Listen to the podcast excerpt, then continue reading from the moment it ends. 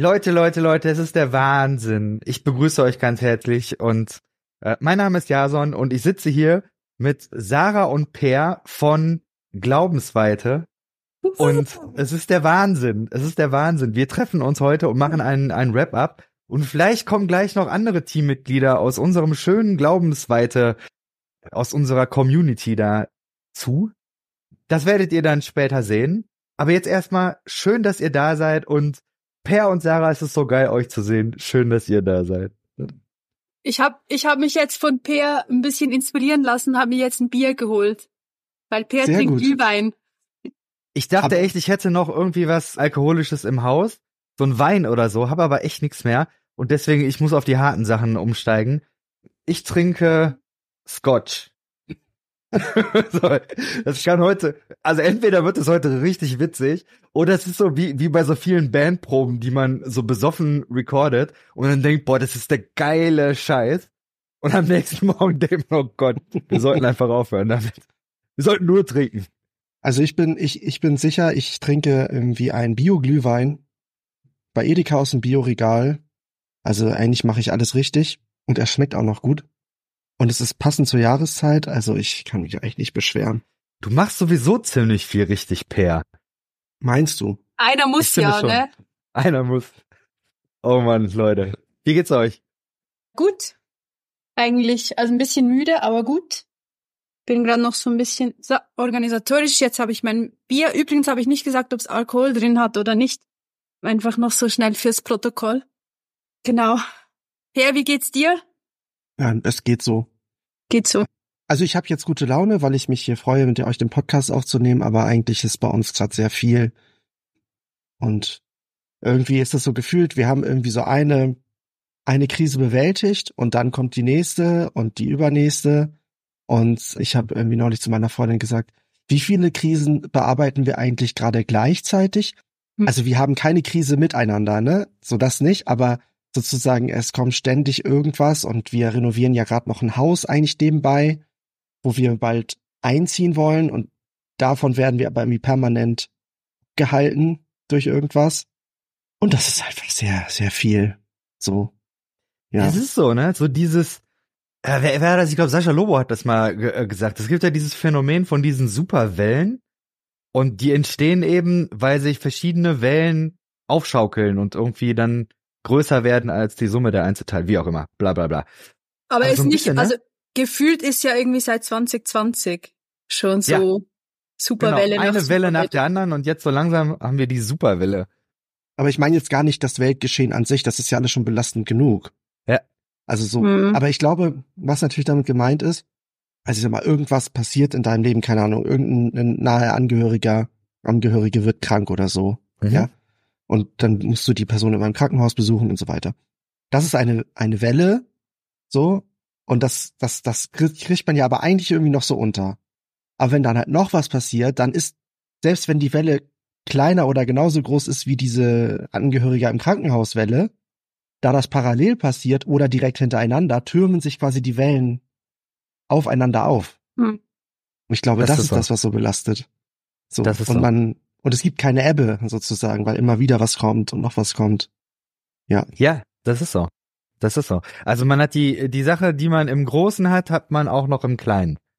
So würde ich das, so fühlt sich das bei mir gerade an, ja. Ich weiß nicht, wie es bei euch ist, aber bei mir ist es gerade so. Kein ja, auf eine, Kommentar. natürlich. ich meine, wenn man, wenn man deinen Insta, deine Insta-Beiträge der letzten Wochen so sieht, ich glaube, da musst du gar nicht mehr viel zu sagen, Nur oder? Struggle.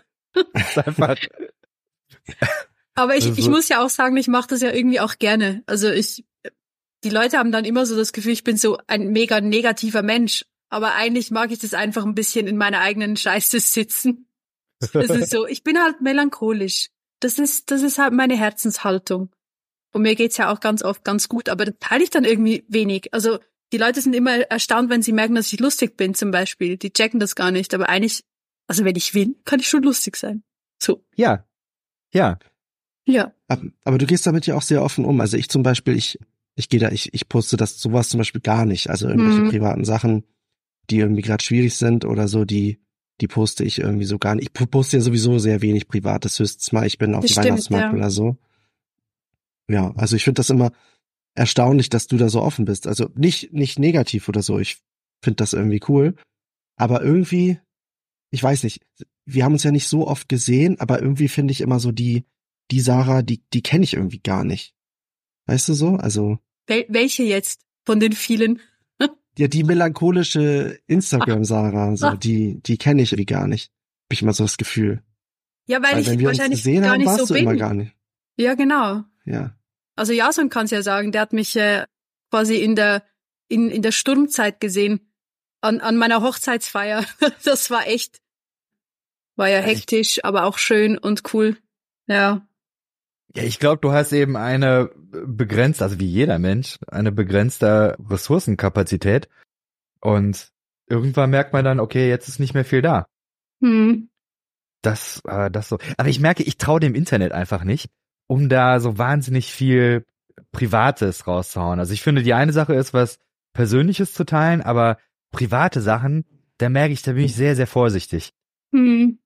Ist natürlich beim Podcast immer schwierig, weil wenn du da ins, ins Reden kommst, ja, irgendwann, dann, dann rutschen dir schon noch mal so ein paar Sachen raus. Und ich weiß ja auch gar nicht, was habe ich da eigentlich alles erzählt und vor mir preisgegeben? Keine Ahnung. So. Hm, aber ist nicht, also ich habe jetzt zum Beispiel das Gefühl, dass ich eigentlich sehr ein privater Mensch bin. Mhm. Also ich teile zwar sehr viel persönlich, aber ich habe das schon ziemlich unter Kontrolle. Und jetzt, wenn Per sagt, der klingt das irgendwie gar nicht so zueinander, das, was er von mir quasi wirklich persönlich gesehen hat, das ist schon nicht das Gleiche. Also ich glaube, man kann das. Man kann so ein bisschen einen kleinen Ausschnitt zeigen, der aber dann gar nicht so, also zum Beispiel mein Mann hat ja noch kaum jemand gesehen online, weil ich den einfach gar nicht zeige zum Beispiel. Und viele wissen das gar nicht, dass ich verheiratet bin. Hm. So, also ist schon irgendwie möglich. Aber das mache ja. ich zum Beispiel mit Jenny auch nicht, ne? Ja. Also ich sage auch nicht, ich zeige sie auch nicht irgendwie. Weil ich habe auch immer, also meine, vielleicht ist es ein bisschen dumm, aber ich denke immer so, ich, ich kriege ja auch manchmal so komische Nachrichten, ne? Von irgendwelchen, von die Freaks.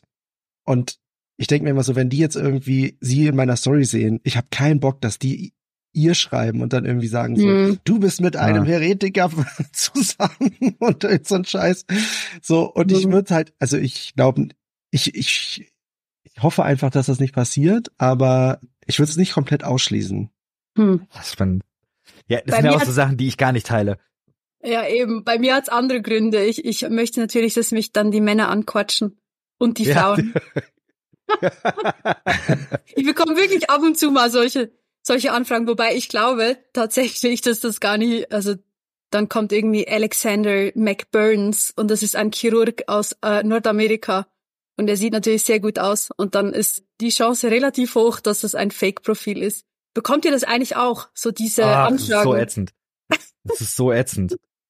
So, hello, so my furchtbar. dear. I'm searching for sugar baby oder sowas. Ja, ich, ich bekomme immer die fromme Variante. So fromme Freud. Das Echt? ist, ja, eine Zeit lang, glaube ich, war das diese koreanische Xing Chong. Ach so, ah, was weiß ich. Ja, wie auch immer.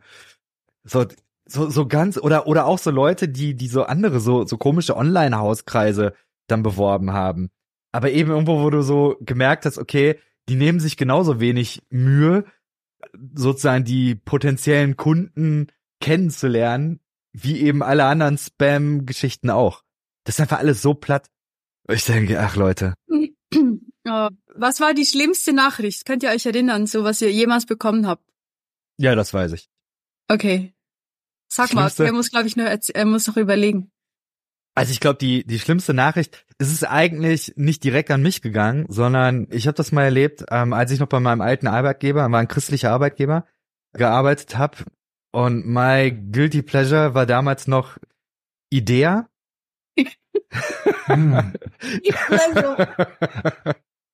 so, da habe ich dann irgendwann, ich weiß, was war das? Ich glaube, da, da ging es irgendwie, war ein Anschlag gewesen, irgendwo in Paris, glaube ich. Und dann haben irgendwie bei Idea haben Leute da so eine ganz krude Kreuzestheologie irgendwie daraus gemacht. So nach dem Motto, der Polizist, der sich dann im Austausch gegen die Geisel in, in die Gewalt der Geiselnehmer gegeben hat, ist das nicht ein tolles Beispiel für Jesus? Und da habe ich einfach nur dann so, so ein bisschen runterkommentiert, so, was das für eine beschissene Kreuzestheologie ist. Und dann war es aber tatsächlich so, dass am nächsten Tag eine Nachricht bei meinem Arbeitgeber und ich glaube bei bei dem Dachverband meines Arbeitgebers eingegangen ist, wo man gesagt hat, so nach dem Motto, der Liesendahl, der ging nicht mehr, der ist nicht mehr ganz auf auf Linie, den muss man rauskegeln. Also wirklich so. So, und das fand ich, das fand ich echt schlimm. Also, das, mein Arbeitgeber hat da richtig cool reagiert. Der hat nämlich gesagt, okay, wir, wir machen da gar nichts. Aber das hat für mich einfach nochmal das Ganze auf ein anderes Level gehoben. Ja, das kann ich dir nicht glauben. Das kannst du mir das nicht kann glauben? ich dir nicht glauben, weil Idea kämpft ja gegen Cancel Culture. Ach so. Und das, und das machen die ja wirklich, ne, ohne Heuchelei oder sowas, sondern wirklich, ne, für den Herrn gegen die Cancel Culture, ja, so war dass das. sie jetzt selber Cancel Culture praktizieren. Wobei ich muss sagen, äh, das war jetzt niemand von Idea, sondern das war einer derjenigen, die da bei Idea mitgelesen oder mitkommentiert haben. Also, das ja, aber ist wie auch immer, ne? Idea Community. Evangelicals und Cancel Culture, das ist ja wirklich wie Feuer und Wasser. Das passt einfach nicht Nee, es zusammen. passt nicht zusammen. Evangelicals Tolerante machen Menschen. nicht. Das sind ganz tolerante Menschen, die akzeptieren jeden, jede Meinung, Hm. ne? Und je, jeder, jede, jeder Mensch, der sagt, ich bin Christ, den akzeptieren sie auch als Christen und so. Und, und das ist wirklich, ne, und das kann ich mir wirklich nicht vorstellen, dass die jetzt da jemanden rauswerfen, nur weil er mal einen komischen Kommentar gemacht hat. Da Ja, muss ich jetzt wirklich mal eine Lanze brechen für alle meine evangelikalen Geschwister, ne? Ich ich ich, schon tatsächlich viel eine Lanze. Hab ich schon zu viel Glühwein getrunken? Hab Ja, ich schon ich zu viel glaube. Glühwein getrunken? Oder? meine Güte. Was auch immer du da drin hast. Entweder trink viel mehr davon oder hör bloß auf. Wobei, wobei ich wirklich eine Lanze brechen möchte für Idea, weil das war, das wusste ich nicht. Wir haben ja auch Idea Spektrum heißt bei uns in der Mhm. Schweiz. Und da war dieser, ich weiß nicht, der war, glaube ich, nicht so in Deutschland nicht so bekannt, der Fall Laderach. Das ist ein Schokolatier aus der Schweiz.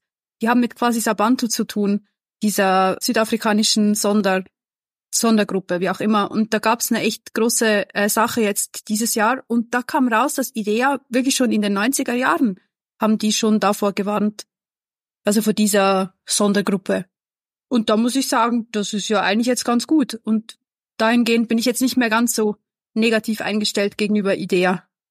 Ja, ich glaube, man muss einfach wissen, was man da hat. Äh, Also von daher, ich habe da, ich habe da jetzt keine Illusion. Die sind eben, ja, wie soll man sagen?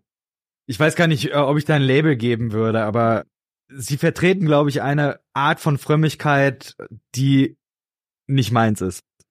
Und ich, und ich weiß nicht, ob So, die Schweiz anders ist. Also das ist natürlich eine andere. Redaktion und so. Das kann Hm. natürlich auch sein, ja. Keine Okay, Ahnung. Peer, ich möchte eine, deine Story noch hören. Die komischste, schrecklichste Nachricht. Ich weiß gar nicht, ob ich das so, ob ich das so, ob ich da jetzt wirklich so ein, so ein Ranking machen könnte. Du bekommst so viele. Nee, ich bekomme nicht mehr so viele. Es hat sich abgeflaut. Ist bei mir auch so. Ähm, ich glaube, weil, ich glaube, weil irgendwie, also ich glaube, ein Teil hat aufgegeben. So. Also die, die, ich, ich werde eben kein konservativer Evangelikaner mehr. Hm. Ich glaube, das haben jetzt die meisten akzeptiert. Und, und ansonsten haben sich, glaube ich, auch die, die, die Lager so, die haben sich eben so gefestigt auf, auf allen Seiten und, und haben nicht mehr so viel miteinander zu tun.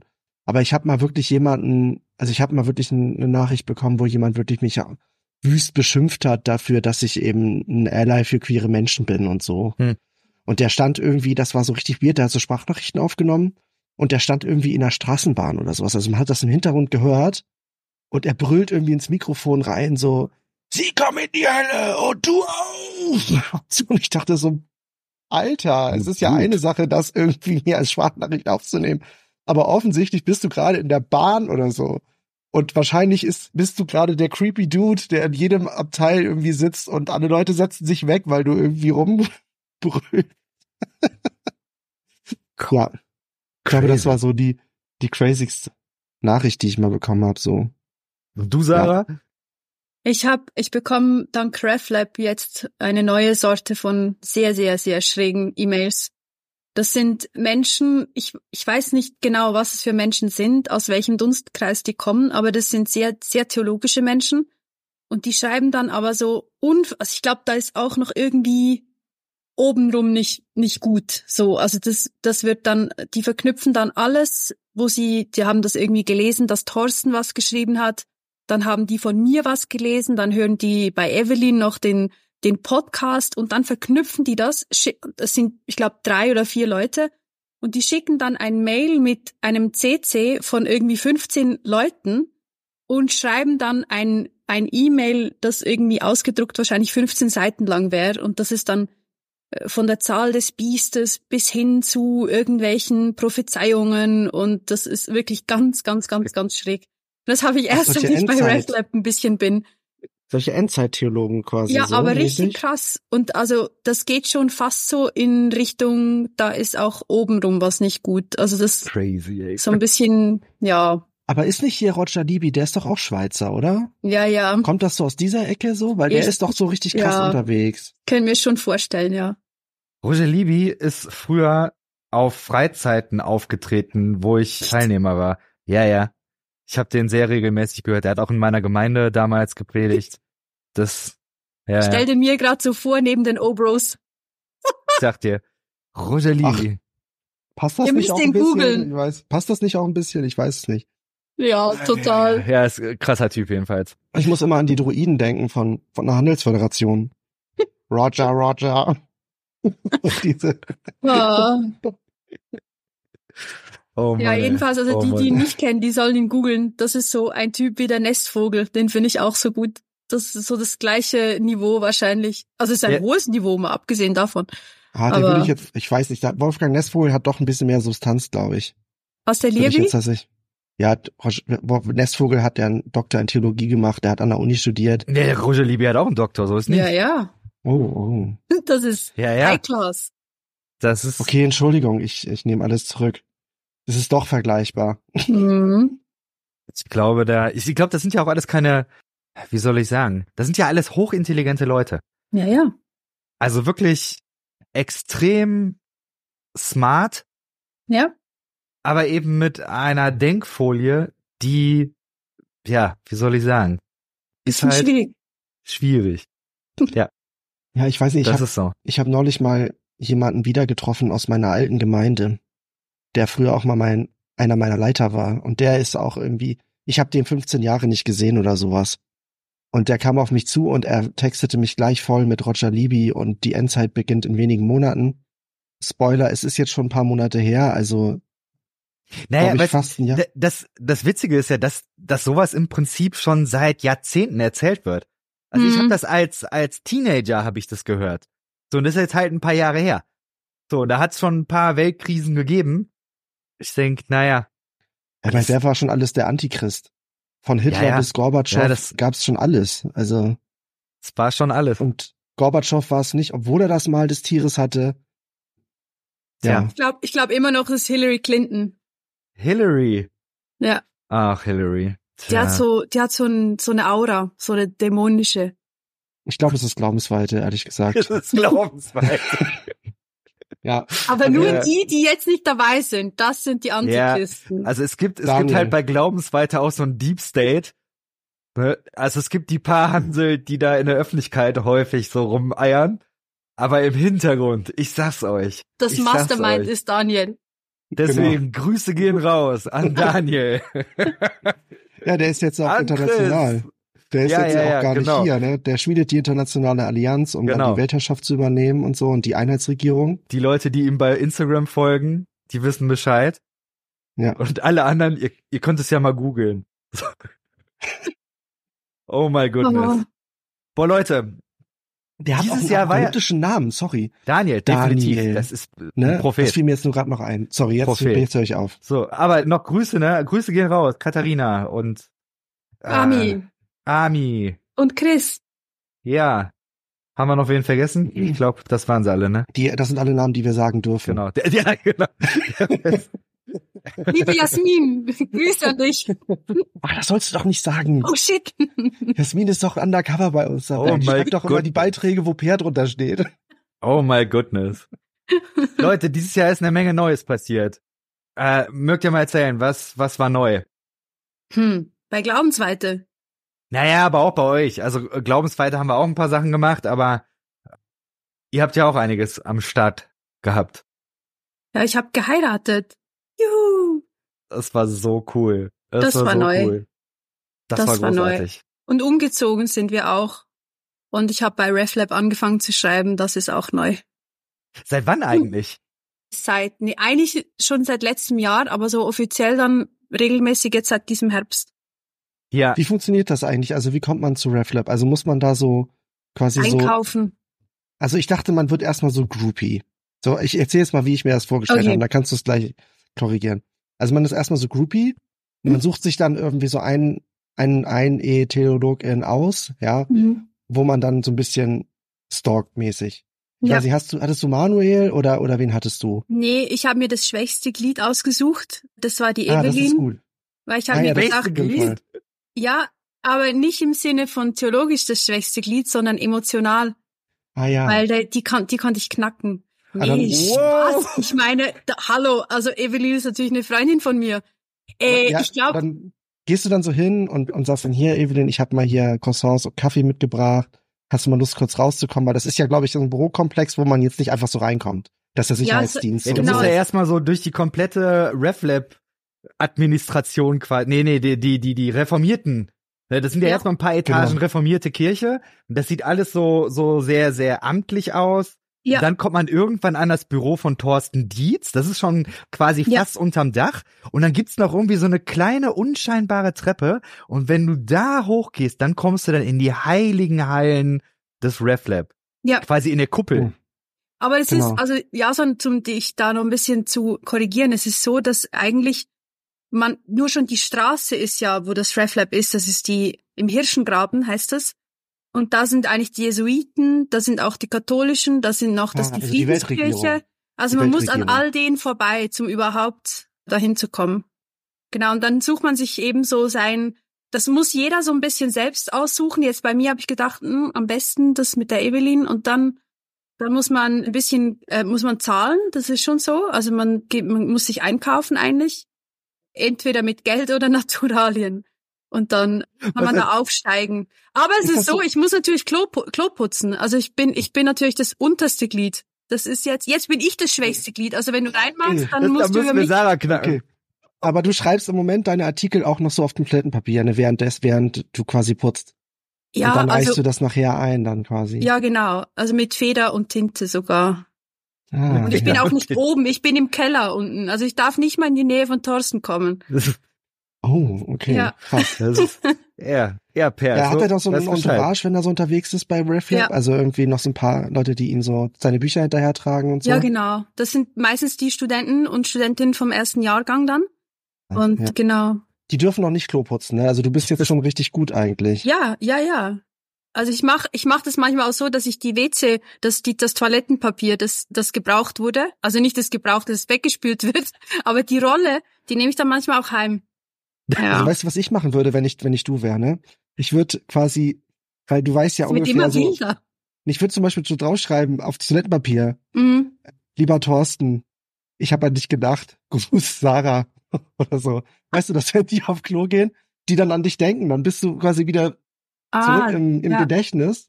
So, und dann, weißt du, haben die immer, ah, äh, sie hat an mich gedacht und so. ja. Also weil sozusagen subtile Botschaften, die prägen sich ja so ein. Und dann kannst Also- du so langsam, so ein bisschen wie mit dieser Wasserfolter, weißt du, immer so Ja, ja, eintropfen. ja. Das ist nicht schlecht. Ich habe meine erste Kolumne habe ich so geschrieben, auf der Toilette aus Papier und dann wurde das gelesen und nee, also natürlich, da kommt jeder rein, der einfach, der gut ist, wollte ich gerade sagen. Aber ich glaube nicht mal, ich glaube, das Thema muss einfach passen. Also sie sind ja da sehr offen. Jetzt war, glaube ich, Michael Michalski, ich kann es nie richtig sagen. Michals, nee, das ist der, Marco? Michalzek. Marco. Marco. Marco Michalzek. ja, genau. Der war ja jetzt kürzlich, hat eine Serie gemacht. Ich glaube, sie sind da sehr, sehr offen. Also bewerbt euch oder schickt was. Und naja, ich glaube, also die Deutschen nehmen sie sowieso. Wir haben ja nicht so viel Auswahl hier in der Schweiz. Das kommt ja noch Nehmen, dazu. nehmen sie alle. Ja. Nehmen sie alle. Ich signalisiere meine Offenheit. Ich, ich bin, ich bin Fan von äh, RefLab und für, für allen Scheiß zu haben. Sehr gut. Ja, Ähm. also ich hole mir jetzt hier keine braunen Schultern, so wie die anderen beiden. Bin natürlich, bin natürlich auch offen. Aber ich schleim mich jetzt hier nicht so ein. Ja, es ist gut. Ne? Hast, du- hast du sehr schlau gemacht. Sehr schlau gemacht, sehr subtil. Sarah, Was war denn bei dir neu? Ja, so. auch, du musst aber auch noch äh, von deinem Podcast erzählen. Ah, von Zweifelclub zum Beispiel. Ja, und von, von Leben oder Lebe oder Leben, Leben mit Staub. Leben Ja, mit ich Staub. Ich gehe ich geh so ein bisschen, also das ist ja der Peer auch. wir sind ja so ein bisschen jetzt, das ist eben auch ähnlich jetzt. Wir haben dich als Vorbild genommen und möchten jetzt groß werden mit Podcasts. Alle sind sie ins Podcast-Business eingestiegen. Ja, genau. Wir haben gedacht, es sei einfacher, aus diese äh, Instagram-Kacheln zu machen, aber denkst du, das Schneiden kommt auch noch dazu. Ja, wobei ich ja ganz zufrieden bin mit Ophonic. Ophonic, die haben mittlerweile eine Beta-Version, wo die sogar die Ass rausschneiden. Was? Der Hammer. Ist der Krass. Hammer. Ja. Also von daher Ja, eigentlich. da zahlst du. Ja, ja, das, das leider schon. Also ich Ja. glaube, es sind zwei Stunden im, im Monat frei, aber alles drüber. Ja, ja. Hm. Ja. Deswegen. Ja. Aber dein Podcast ist draußen und ich feiere sehr. Dankeschön. Ja, halt viel noch in Also Schweizerdeutsch. Nicht nur, nicht, nicht nur Deutsch, sondern auch Schweizerdeutsch. Aber eben wie gesagt, ich möchte auch unsere Leute hier ein bisschen erreichen. Ja. Erreichen ist immer so ein blödes Wort, aber halt auch abholen oder ansprechen oder wie auch Hm. immer. Ja. Also das heißt aber, es gibt jetzt auch Folgen auf, auf Norddeutsch quasi. Ja, das kann ich, glaube ich, nicht leisten. Nee, aber auf Deutsch, also Auf Deutsch. okay. Auf Weil- weil- weil äh, ich Schweizer Hochdeutsch. Auf Schweizer Hoch, also auf Schweizerisch, ne? Ich, ich habe das versucht, Zweifelclub zu hören.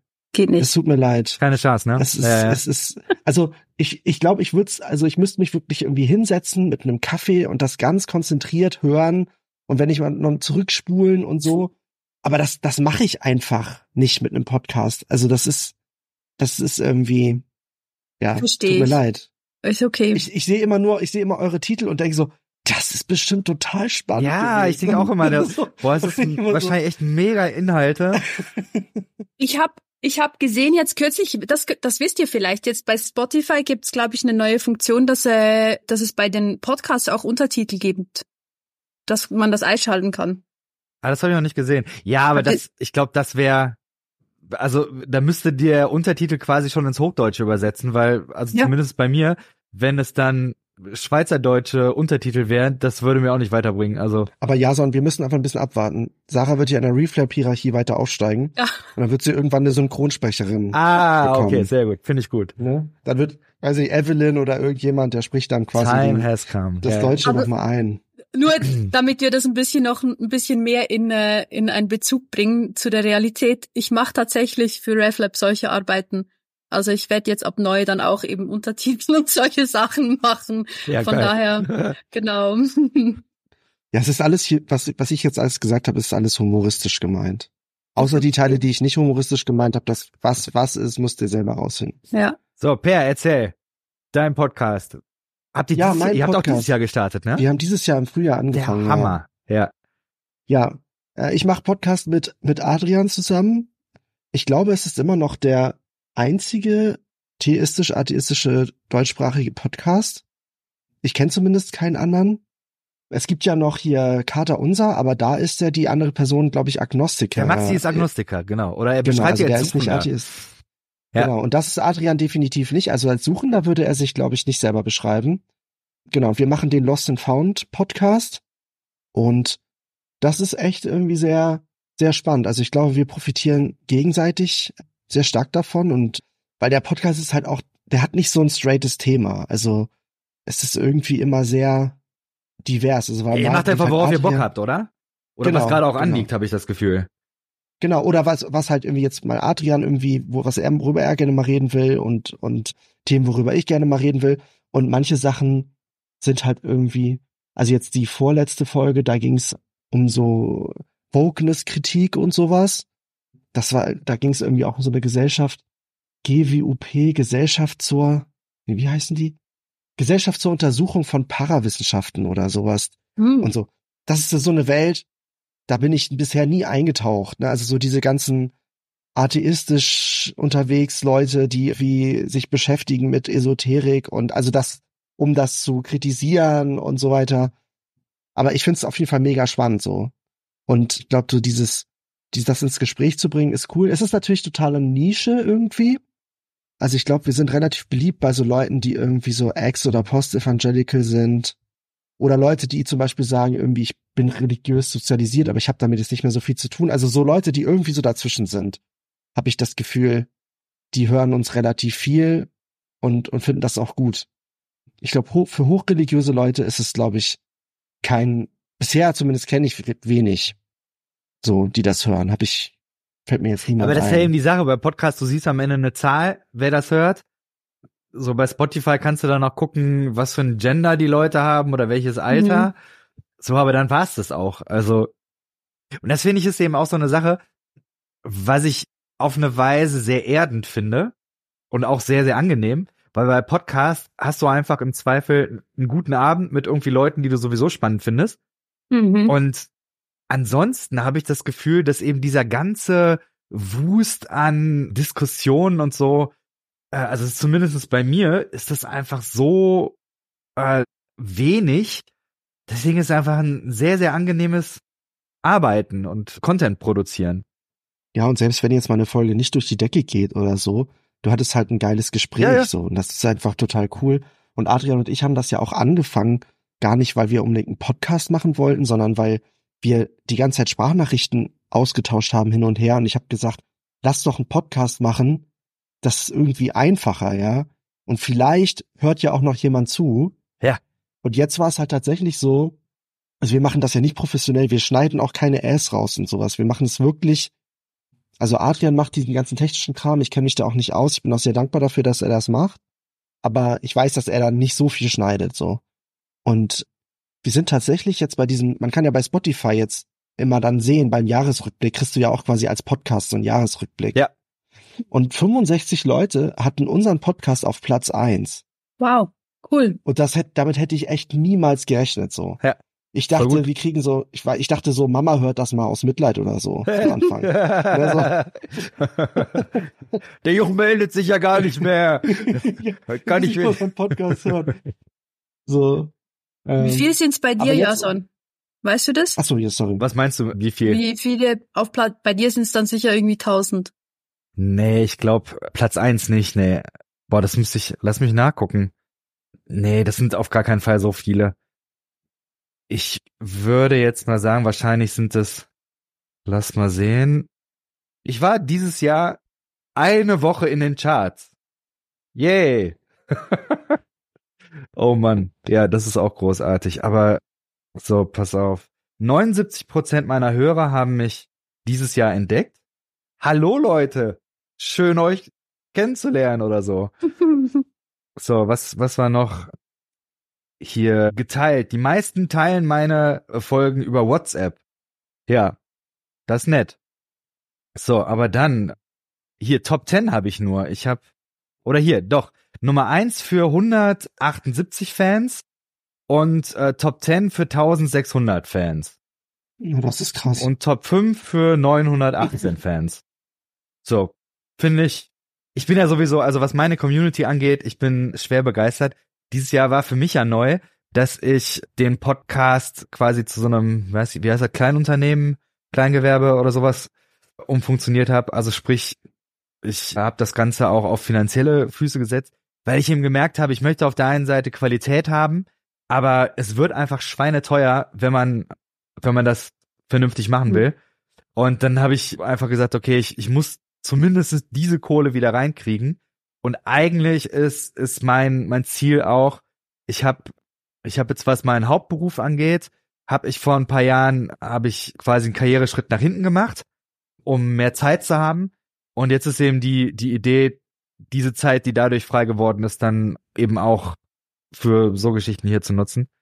Genau, aber das ist, das Spannende ist, dass wirklich Leute dann eingestiegen sind. Ich bin euch so dankbar, die ihr eingestiegen seid und die, die da das finanzieren, also die mit, die mit äh, sich finanziell beteiligen, weil ich das Gefühl habe, das ist eben auch eine sehr, sehr coole Wertschätzung. Also wenn ich dann jeden Monat sehe, da, da schicken da Leute wirklich Geld, wo ich denke, boah, krass.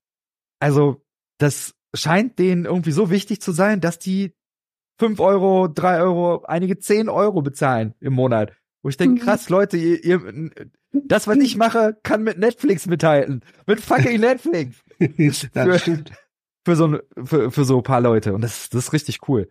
Ja, aber es haben sich eben noch, da im Nachgang haben sich krasse Sachen entwickelt. Also ich habe einen Lehrauftrag jetzt an der CVM Hochschule, was richtig krass ist. Also kann da mit Tobias Künkler äh, zusammenarbeiten. Ist richtig cool. Und es ist ein tolles Arbeiten. Das, das macht sehr viel Spaß. Und es haben sich auch so verschiedene Vorträge und Seminare. Ich habe sogar eine Lehrerfortbildung gemacht. Da war ziemlich abgefahren. Ja, so Sachen, die kommen dann eben auch alles. Und das macht, das macht Spaß, wo ich, wo ich merke, da, da sind viele, ich habe gar keinen Bock mehr auf dieses ganze Kommentieren und diese Online-Schlachten, weil es einfach in der, in der, also es gibt so andere Nischen, die auch irgendwie was mit digital zu tun haben, die einfach so unfassbar viel mehr Spaß machen. Ja, das ist so, das so bei mir. Und ja, das, das waren so ein paar Highlights. Ich habe natürlich auch dieses, dieses Jahr noch meine, meine Masterarbeit fertig gemacht, was auch irgendwo so ein, ein großes Ding war, wo ich, wo ich froh bin, dass ich das hinter mir habe, aber es hat auch sehr viel Spaß gemacht, muss ich sagen. Es war ja Dekonstruktion, so eine Studie, die ich da durchgeführt habe. Da muss ich irgendwann auch mal gucken, dass ich dazu nochmal wirklich was veröffentliche. Weil ich glaube, da sind auch Sachen bei rumgekommen, die, die glaube ich, spannend sein könnten. Ja. Ich habe nur eine Frage. Frage Sie. Wer war das schwächste Glied bei der CVJM? Ja. wen, wen hast du geknackt? Wie bist Wen du da hochgekommen? Ja, ich, also, äh, ich wurde von Florian Karcher angefragt und der ist zuständig für die Bachelor-Geschichten da. Ja. Und den kannte ich aus verschiedenen Bezügen, aber unter anderem hat der auch ein Modul gemacht in dem Masterstudium, was ich gemacht habe. Hm. Da sind wir, genau, aber kennen den jetzt auch privat und ich glaube, dass er eben auch wusste, dass ich an diesen Themen dran bin. Hm. So Fundamentalismus und genau. Dann- cool. Ja, Echt cool. Wer war das schlechte Glied? Ich fühle mich immer noch schlecht, dass ich Evelyn gesagt habe. Evelyn, falls du das hörst, ich liebe dich, es tut mir leid. Es ist doch total witzig. Also ich fand's total witzig und es war doch einfach nur rumgejoke, ey. Also ich glaube, die, also ich, ich kenne die jetzt alle nicht so gut, aber ich glaube, die, die können das schon ein bisschen Spaß ja, verstehen. ja, ich, ich glaube auch, ich glaube auch. Wer ja, und weiß, es gibt halt in der Schweiz, es gibt halt praktisch gar nichts. Ich habe das Gefühl, das ist ja das, was ich euch manchmal sag, dass ich das mir irgendwie gerne wünsche, dass wir näher werden. Weil es in der Schweiz echt, es ist halt alles kleiner und die, ich sage jetzt, die Szene der Progressiven ist halt auch viel, viel, viel kleiner. Ja. Und das ist manchmal schon echt schade auch. Oh, Leute, ich muss mal kurz mein Glühwein auffüllen, ne? ja, Firma. Kleinen Moment. Fill it up. Fill it up. Muss der den jetzt kochen oder? Ich glaube, ja. Vielleicht. Der geht jetzt in die Küche und kocht sich. Und macht sich da noch einen Glühwein. Ja, so, Ah. das, er habe das verdient. Ich meine, ein Highlight war tatsächlich auch die Hochzeit. Das schließt so ein bisschen Ja. äh, an, weil das war das erste Mal, dass wir uns live gesehen. Nee, nee, stimmt nicht. Mhm. Das zweite Nee, Mal. Wir haben uns Mal, auch ja. im, im März gesehen bei, bei dem Netzwerk Ja. in äh, Zürich. Aber dann, genau. Und Ja. das, das ist schon eine, eine sehr, sehr besondere Sache, finde ich, wenn man dann nicht nur zusammenarbeitet schon über viele Jahre hinweg, sondern dann sich auch treffen kann und Ja. Ja, und das ist für mich so, ich glaube auch die letzte Jahr, letzten Jahre, ich glaube, Peer, wir haben uns vor, glaube ich, zwei oder sogar drei Jahren waren es jetzt, haben wir uns das erste Mal gesehen bei Worthaus. Und ich Das fand muss es so, letztes Jahr gewesen sein. Letztes Jahr. letztes Jahr. Ich fand's, ich Mhm. fand's auf jeden Fall so krass, weil man, man auch online so Beziehungen aufbauen kann, die echt tief sind und tragen und man hat gar nicht das Gefühl, oh, wir kennen uns eigentlich gar nicht. absolut. Also ich habe, das war bei euch jetzt allen nicht so das Ding. Es war von Anfang an gleich ganz tief und irgendwie ganz normal, wir, als würden wir uns Jahre schon kennen, was wir uns ja auch tun, aber halt nur online. Ja. Ja, Ja, ja, so, und wir haben uns doch einmal bei Starbucks bisher einmal getroffen. ja, das stimmt, das stimmt. Da warst du in der Gegend dann, genau, bin ich darüber gejuckelt. Das war auch, Ja, das, Ja. War, das war doch Karfreitag oder so, ne? Und das einzige Café, was auf hatte in Düsseldorf, war Starbucks am Hauptbahnhof. ja, das war hart, ne, weil eigentlich kannst du in Düsseldorf ja echt super viel so an Kulinarik und an, an Bars und so, aber an dem Tag, das war echt, da war Starbucks war die Rettung. da war es auch noch so fieses Wetter, ja, aber genau. Das war tatsächlich Hm. auch, habe ich mir auch aufgeschrieben, ne, Leute treffen, das ist tatsächlich eine Sache, die, die so zu meinen Highlights gehörte dieses Jahr, absolut. Mhm. Darf ich noch ein Highlight Ja, klar. teilen? Für mich persönlich war wirklich ein Highlight dieses Jahr, dass ich Hebräisch mein Hebraikum bestanden habe und ich ja jetzt alle Sprachen im Theologiestudium bestanden habe. Ach, wie geil. Ja, es hat mich, also danach war ich auch wirklich erstmal irgendwie richtig kaputt. Also ich bin so irgendwie aus der Prüfung gegangen und ich nur so, ist jetzt wirklich alle sprachenlos, ne? Ja. So, das war wirklich ein sehr gutes Gefühl. Und ja, In welchem Semester das bist ist du jetzt? Im fünften bin ich jetzt. Von 15. Ja, ich plane zwölf. Was ist das krass, ey. Das ist so Ja. heftig, dass das so lange ist. Wahnsinn.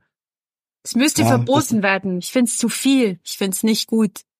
Es ist auch zu viel. Es Also ist viel auch zu viel. Die haben, Also die haben ja- überall Pfarrpersonenmangel oder Kirchenmitarbeitendenmangel, aber dann so eine Ausbildung, das ist einfach zu viel. Das macht mich immer wütend, wenn ich sowas höre. Deswegen habe ich auch aufgehört, weil es mich einfach nur angeschissen hat. Also vielleicht mal so ein Tipp. Also ich weiß, jetzt werden viele, sorry Nordkirche und so. In Bayern kann man jetzt, wenn man eine Ausbildung hat und acht Jahre Berufserfahrung, was auf mich zutreffen würde, könnte man berufsbegleitend drei oder zwei Jahre, kommt drauf an, was man mitbringt schon, berufsbegleitend eine Ausbildung machen und dann direkt ins Vikariat starten Hm. Und dann verbeamtet werden. und dann verbeamteter Pfarrer Ja, das ist, werden. ja, das ist mal schlau. Das, Das ist mal ist schlau, ne? Ja. Finde es gut. Bayern. Und Per das- macht es und komm nach München, dann bist du näher. Ich habe einen Es Direktzug lohnt sich nach für mich München. nicht mehr. Guck mal, es lohnt sich für mich nicht mehr. Ich bin jetzt schon fünf Semester dabei. Du es jetzt auch richtig Und wenn machen? ich jetzt noch mal zweieinhalb oder drei Jahre, also ich müsste ja dann auch da von vorne anfangen, Mhm. Ja, dann kann ich jetzt auch scheiße. zu Ende studieren. Ja, stimmt. So, ne, also das lohnt sich nicht so richtig. Außerdem finde ich ja inhaltlich das Theologiestudium ziemlich geil. Hm, Das stimmt. Also ich, das, also eigentlich ist es mega geil, sich so lange dem zu widmen und so weiter. Mhm. Muss dazu sagen, ich hatte Latein ja auch schon. Also die, die noch Latein machen, die sind ja noch länger dabei Mhm. Und so. Also ja, ich glaube, sie müssen da mal irgendwie ran. Das, Mhm. das müssen sie. Mhm. Das, das, das wird so nicht mehr weitergehen. Die Anmeldezahlen für Theologie sind ja auch katastrophal. Also wenn man überlegt, ich glaube, letztes Ja. Jahr waren das in Hamburg im letzten Semester unter zehn. Ich frage Oder mich, was so? die Leute alles studieren. Ich habe jetzt auch die Zahlen bekommen für, für Lehramt. In, in Frankfurt haben laut Info bei mir da aus dem schulischen Kontext, haben 30 Leute angefangen. Für alle Lehrämter, die es gibt. Was? Überleg mal. 30. Für alle Ist ja Fächer. nix. Das ist nix. So, Leute, ganz ehrlich, wer diesen scheiß Job noch macht, ja, ihr müsst eigentlich demnächst mal hier so einen goldenen Teppich ausrollen. Nicht mehr einen roten, einen goldenen. Für jeden, der jeden Tag in die Schule geht und da, so, kannst du bei den Pfarrern auch demnächst machen. Die können, können so einen goldenen Ja. Teppich kriegen. Vielen Dank, dass sie den Scheiß noch machen. Eigentlich Mhm. in allen sozialen Berufen, Ach so. ne? Pfarrer, SozialarbeiterInnen. Aber was Äh, studieren die Leute denn alles? Was machen die? Was werden die denn? Also, Ja, ich weiß nicht, BWL oder sowas? Aber das ist ja, das zieht sich ja durch bis zum Verkauf. Also bei uns, Ja. das ist ja auch, der Verkauf ist total, da gibt's keine Leute mehr, dann die Post hat Probleme, es haben alle Probleme. Ich habe das letztens, ähm, haben wir besprochen, eine, die wir kennen, die im Verkauf arbeitet. Dann haben wir, wo sind denn die Leute? Weil die Ausbildung haben ja Leute gemacht, die sind ja noch da, aber die arbeiten halt irgendwo jetzt. Aber wo arbeiten die denn? Also ich, das verstehe ich schon nicht ganz so irgendwie. ja, Ich weiß nicht, habt ihr in der Schweiz auch das Bürgergeld? Das ist ja so die rechtsextreme Erklärung dafür, dass wie, naja, oder die konservative, je nachdem. Der, der Staat bezahlt das Bürgergeld, jetzt geht niemand mehr arbeiten. Ist es Ja, aber ist Hartz ja IV Bullshit. in Deutschland oder was? äh, war Ja, das gibt's nicht mehr. Hartz IV gibt's Ah, jetzt nicht ja. mehr, jetzt gibt's das Bürgergeld. Aber gibt's denn so, so, Ja. gibt's da, wie viel kriegt man, wenn man nicht arbeitet in der Schweiz, so vom, Ja, wie das, viel Franken? ich glaube, das sind irgendwie rund 2000 oder was. Ja, das hört sich jetzt viel an, ist aber in der ja, Schweiz nicht nein, viel, ne? kommst du, da kommst du gar nirgends hin, weil ich sage jetzt in Zürich so eine, eine normale Wohnung, die kriegst du gar nicht unter 2000. Okay, also, also sind das damit vielleicht so kommst du- 500 Euro oder Ja, was? keine Chance. Das ist echt, ist gar nicht möglich. Oder auch wir haben eine Invalidenrente in der Schweiz. Habt ihr bestimmt auch bei euch. Aber das, und dann sagen sie dann manchmal, ah, die lassen sich dann extra irgendwie da einschreiben, dass sie das bekommen. Aber damit kannst du gar nicht leben. Also wenn man sich das mal ausrechnet, das kann, das funktioniert gar nicht. Also du kannst noch so eine schäbige Wohnung haben oder vielleicht irgendwie seit tausend Jahren in der gleichen Wohnung wohnen und die Miete ist nie hoch. Aber trotzdem, das kriegst du gar nicht hin. Also mit den Lebensmittelkosten, wir haben sehr, sehr hohe Krankenkassenprämien und so. Das schaffst du gar nicht. Das geht gar nicht mit dem Geld. Ist halt auch ein Bullshit-Argument, weil die Leute, Ja. die das behaupten, die sind auch gleichzeitig gegen die Erhöhung des Mindestlohns. Ja. Also wenn Also- du dafür bist, dass Leute halt in Arbeit gehen, weil es sich lohnt, Dann musst du die Leute einfach nur anständig bezahlen. Ich habe Aber egal. Ich bin vor kurzem bin ich auf einen Soziologen gestoßen, bei Hotel Matze war der, Aladin Mafalani. Für ein cooler Name. Das ist ein ziemlich abgefahrener Name. Ich hoffe, ich habe ihn halbwegs richtig ausgesprochen. Der Typ ist so ein Forscher, der sich viel so mit Demografie auseinandersetzt. Und der Mhm. sagt eben, das Problem ist, dass wir einfach seit seit Jahren die Demografie uns angucken und jetzt gehen eben die ganzen Leute in Rente und es kommen eben zu wenig nach. Und Mhm. der, der sagt eben, im Grunde müssten wir eigentlich, müssten wir jedes Jahr in Deutschland hunderttausende Leute neu dazukriegen und die müssten wir aber innerhalb von eigentlich gestern in den Arbeitsmarkt kriegen und fertig integrieren und so weiter. So, und im Grunde ist es so, dass er sagt, also wir, wir fahren die Gesellschaft gerade vor eine Wand. Und das, das hat man vor 20 Jahren schon gesagt, da hat man aber nichts gemacht. Und jetzt ist es eigentlich zu spät. Also es ist zu spät. So, das wird jetzt einfach in den nächsten Jahren wird es richtig crashen. Und das ist auch spannend. Ich habe ein Interview äh, gelesen mit hier Marc-Uwe Kling. Kennt ihr eine Känguru-Chronik und so? Und der, der wurde äh, gefragt, was, was er denn so von seinen Recherchen her glaubt, was die größte Krise in den nächsten Jahren wird. Und er hat, also er hat dann gesagt, ja, das, was er so äh, rausgehört hat, ist die größte, ist die größte Krise der Bevölkerungsschwund. Also, dass es einfach zu wenig Menschen geben wird auf absehbare Zeit und dass, dass Gesellschaften überaltern und dann auf einmal zack viel zu wenig Leute da sind und da das das wird das größte Problem sein. Ich bin mal gespannt. Wird wahrscheinlich kommen. Parallel dazu Ja, sind wir ja gegen Zuwanderung. Ja, Super. gute Mischung. Ne?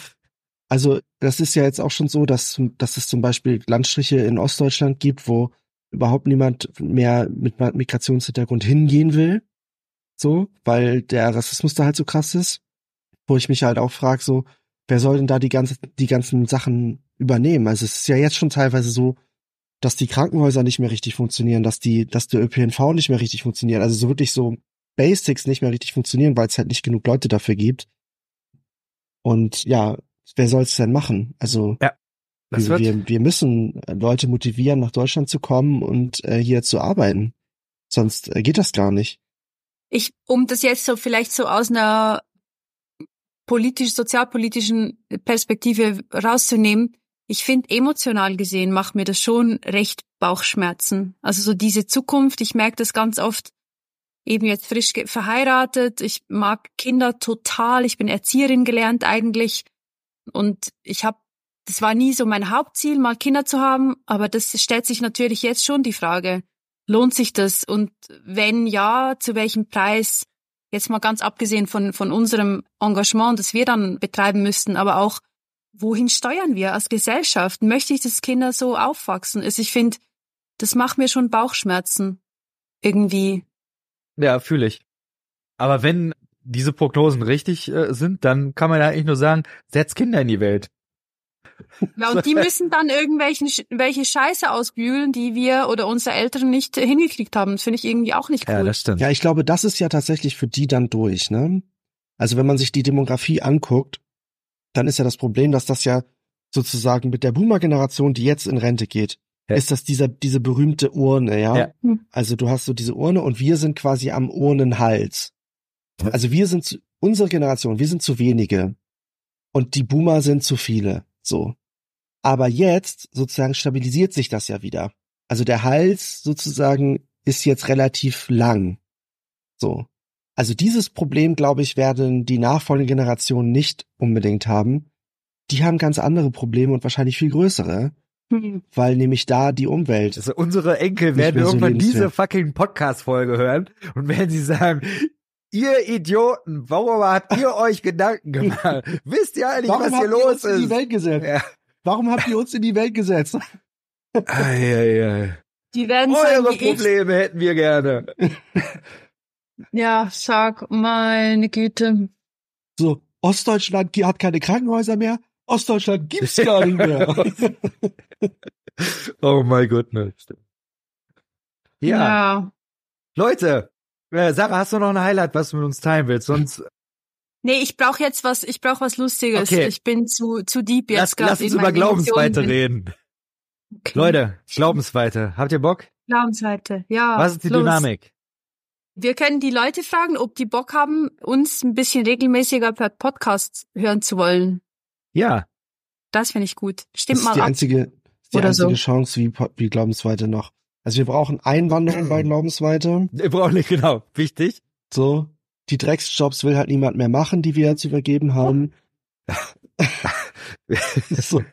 Der demografische Wandel kickt rein. Wir verstehen die GNZ überhaupt nicht mehr. Ne? Also, Wir haben auch nur noch so eine Chefetage, so wo, wo Ja. alles nur noch so Redakteure, aber keiner setzt sich mal hin und schreibt irgendwas. Genau, ist alles, alles Außer im Daniel. Elfenbeinturm. Und wenn irgendjemand was schreibt, dann, dann sitzen alle und sagen so, äh, Scheiße, hatten wir alles schon mal. Ja, ist, ist- zu Ist kritisch. nicht genug, ist nicht genug abgegrenzt von rechts und so und, und bla bla bla. Und dann wird das einfach zerrissen und deswegen passiert nichts mehr. Aber ich Ja. möchte sagen, wir haben doch immer noch 3694 Follower und Followerinnen. die alle vergessen haben, auf den End-Follower-Button zu drücken.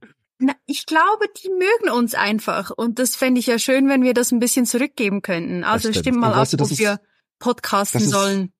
Sarah, das ist wie bei den Sozialdemokraten. Weißt du, das sind so Leute, die haben, die haben einmal irgendwann mit Willy Brandt oder so angefangen, SPD zu wählen. Die haben Otto Wels gehört. Sie können Ja, uns genau unser so. Leben nehmen, aber unsere Ehre nicht. Oder Willy Brandt, wir wollen mehr Demokratie wagen. Und bei Glaubensweit ist es dann irgendwie, keine Ahnung. So. Die warten halt alle Und- drauf, dass wir wieder einen Shitstorm starten. Ja. Ja, die wollen sich das nicht entgehen lassen. Nicht? Ja. Aber es ist auch so ein bisschen Tradition. Also sowas ist ja auch ein Statement, Glaubensweite zu folgen. Schon ein bisschen, ne? Ich weiß es nicht. Vielleicht folgen uns jetzt Leute, weil ich gesagt habe, Glaubensweite ist wie die SPD. Glaubensweite ist schlimmer als die SPD. ist schlimmer. Meinst schlimmer. du? Hm. Glaubst du, wir würden, wir würden dem Ermächtigungsgesetz zustimmen? Ich weiß nicht mal, was das ist. Ja, das, Ach so. das Ermächtigung. Ah, doch, warte, das ist das mit den Non-Binary Menschen, die nicht binär Nein, sind. nein, das ist, äh, Hitlerzeit. das, Hitler ist das an die Macht gekommen durch das Ermächtigungsgesetz. Der hat, Aber es gibt doch jetzt, es gibt doch was ähnliches jetzt, dass man irgendwie auch ein, äh, mit Namen und so. Ja, das ist das Selbstbestimmungsgesetz. Ja, das- so heißt das das, aber ich. ich klingt so ähnlich, das stimmt. ja, Ja. siehste. Ja. Ja, nur, ja. Ihr hier, wisst also, ja auch nicht, wann der Rütli schwur war, ja ne? das ist eben die Sache von der Schweizer Geschichte. Alter Falter. Alter Falter. Ich habe in der Schule mal Wilhelm Tell gelesen, aber dann verließen sie ihn auch. So, das, Tja, Ich find's auch lustig, ne? Ich, ich habe irgendwie ist das auch immer gefühlt so ein weißer Fleck auf der Landkarte. hm. Also aber so wir wissen alles über euch. Also fast Ja, alles. ja. Ja, ja. Hm. Wer das Geld bunkert, weiß alles. Ja. Stimmt. Und ihr wisst nicht, ihr wisst nicht mal, wie man Raclette macht. Das Ah, finde ich das Schlimmste. Das ist immer meine schlimmste Zeit. Ich habe wirklich, ich mag euch Deutschen so sehr. Ich bin ja auch ein Achtel Deutsche. Meine Oma ist aus Deutschland.